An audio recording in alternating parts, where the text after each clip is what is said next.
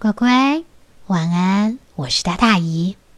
放了一个很短很短的新年，嗯，姨已经开始上班了。可是我猜乖乖可能还在放假中吧？真的好羡慕哦。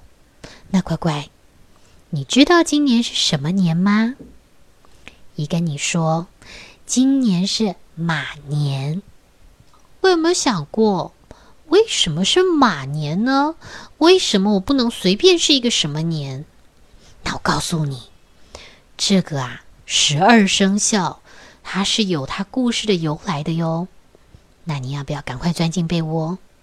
姨跟你说，在很久很久很久以前，在人类都还没有用月历的时候，大家根本不知道怎么计算年份。于是啊，大家就去求玉皇上帝，请玉皇大帝帮大家想想，这个到底该怎么办？总要定个日子，或是定个什么方式，让大家知道日期吧。玉皇大帝想了很久，咦，想想，不错，这个动物跟人通常都是非常好的朋友。如果啊，拿动物，尤其是挑个十二种动物来做年份的话呢？一定，大家就很容易记住了。不过有这么多的动物，要怎么选出十二种动物呢？于是他们要办一场动物的比赛，就是呢，好像我们的马拉松一样。于是呢，他对所有的动物说：“最快到达终点的这十二个动物呢，就以一二三四五六七八这样子的名次来排，然后以他们的到的顺序来作为年份的名称。”称之为十二生肖。听到这个消息，所有的动物都很兴奋，然后都在讨论要怎么样渡过中间那一段小河。然后每个人都希望能够排到头一名。但是在这个中间呢，猫咪那天偷懒没来听到。然后呢，老鼠啊就非常好心的回去跟猫咪说：“我跟你说，渡河啊是在后天。”所以记得要参加哦。但其实乖乖，渡河是隔一天就要比赛了。到了比赛那天呢，太阳刚刚升起来，老鼠就跑到了河边，但是它不会游泳啊。它正在想它要怎么办呢？没想到这时候，它偷听到了在河边有只老牛，在这边喃喃自语的说。哎呀，怎么办呢？我这老看不清楚前面的路啊，这可怎么渡河呢？老鼠啊，马上跑过去，对着老牛说：“只要你把我放在你的背上，一起渡河，我就可以指引你方向哦。”牛一听，当然就很开心，于是就答应了他。然后呢，牛就载着这个小老鼠游啊游啊游的，就过了河了。但是老鼠可没等着老牛，它一到了河边，就从老牛的背上嘣跳下去，然后快速的往这个终点冲过去。等到牛快要到终点的时候呢，他才发现，嘿，原来他不是第一名，老鼠啊早就到那儿了。所以玉皇大帝已经宣布啦，老鼠第一，牛接着到达第二。再过一会儿，老虎也来了。本来老虎以为他会得到冠军，结果没想到玉皇大帝宣布啦，也慢了一步，现在只得到第三名。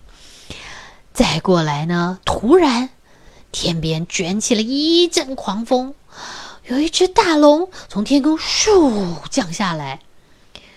就在他快要到达终点的时候，没想到从边边冲出来一只小兔子，咻冲出去。他也是靠别人帮忙才过河的，然后呢，他一来就对着玉皇大帝大喊：“我到了，我到了，我我是第一名吗？不是，你是第四个到的，小兔子是第四名。”但是这时候呢，玉皇上帝就很不解的转头问了一下那只青龙：“这么会飞，我以为你会第一个到呢，怎么现在才来呢？”青龙说。我本来是可以很早到的，可是土地公公召唤我，要我到东边去降一场雨，所以先忙完了公事再过来的，稍微晚了点，没太晚吧？又过了没多久呢，大家听到一连串的脚步声，哇，好乱，好乱啊！这是干嘛？哇，前面土都飞起来了。突然看到，哦，有谁？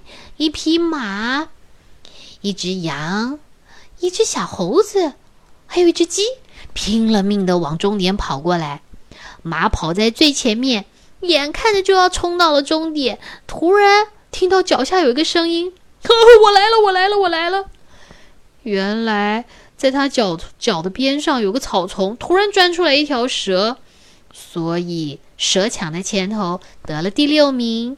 马到的时候呢，已经是第七名了。然后再过来还有谁呢？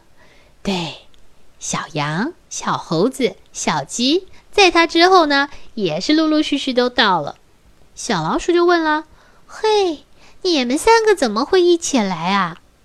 小羊说：“我们在河边捡到一块木头，嗯，就刚好大家都不太会游泳，就一起坐在木头上面。”这样也相互照应一下，就一起过来了呀。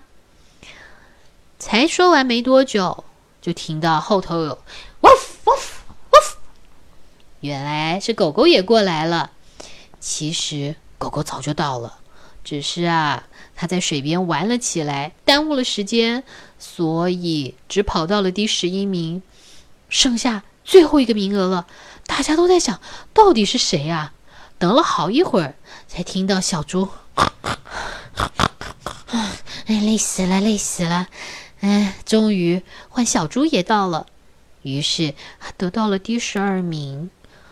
但是，乖乖，你记不记得老鼠有告诉过猫，嗯，是隔一天才要有这个大会的，所以猫咪根本就没有来参加这场聚会。